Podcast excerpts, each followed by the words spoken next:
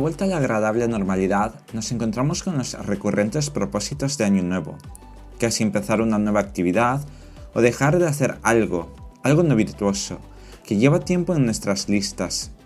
Intentar tener el cuerpo que siempre hemos deseado, solo a base de pensarlo mucho, y para terminar, aquello de ser buena persona, lo que conlleva tener empatía con todos los demás seres insoportables sobre todo.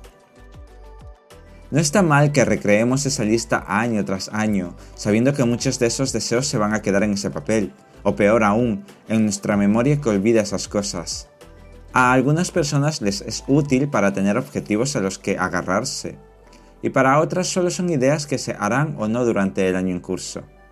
Sin embargo, me he dado cuenta de un detalle que llevo practicando desde hace un par de años.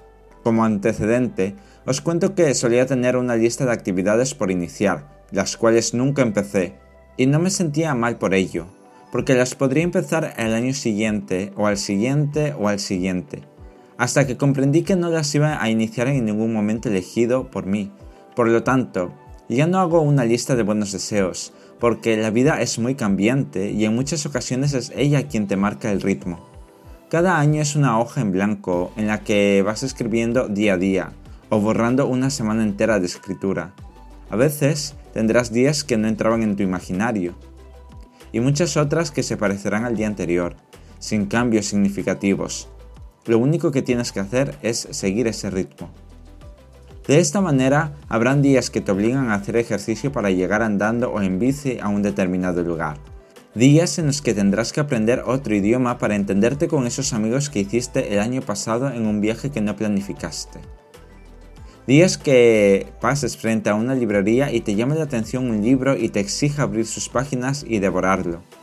Días que necesites aprender alguna herramienta o programa determinado y para ello tengas que investigar sobre su uso siguiendo un tutorial, manual o curso.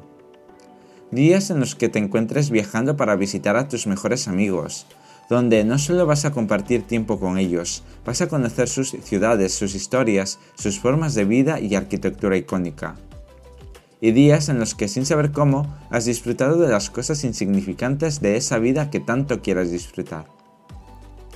El año pasado no hice mi declaración de propósitos y casi la primera mitad del año fue anodina.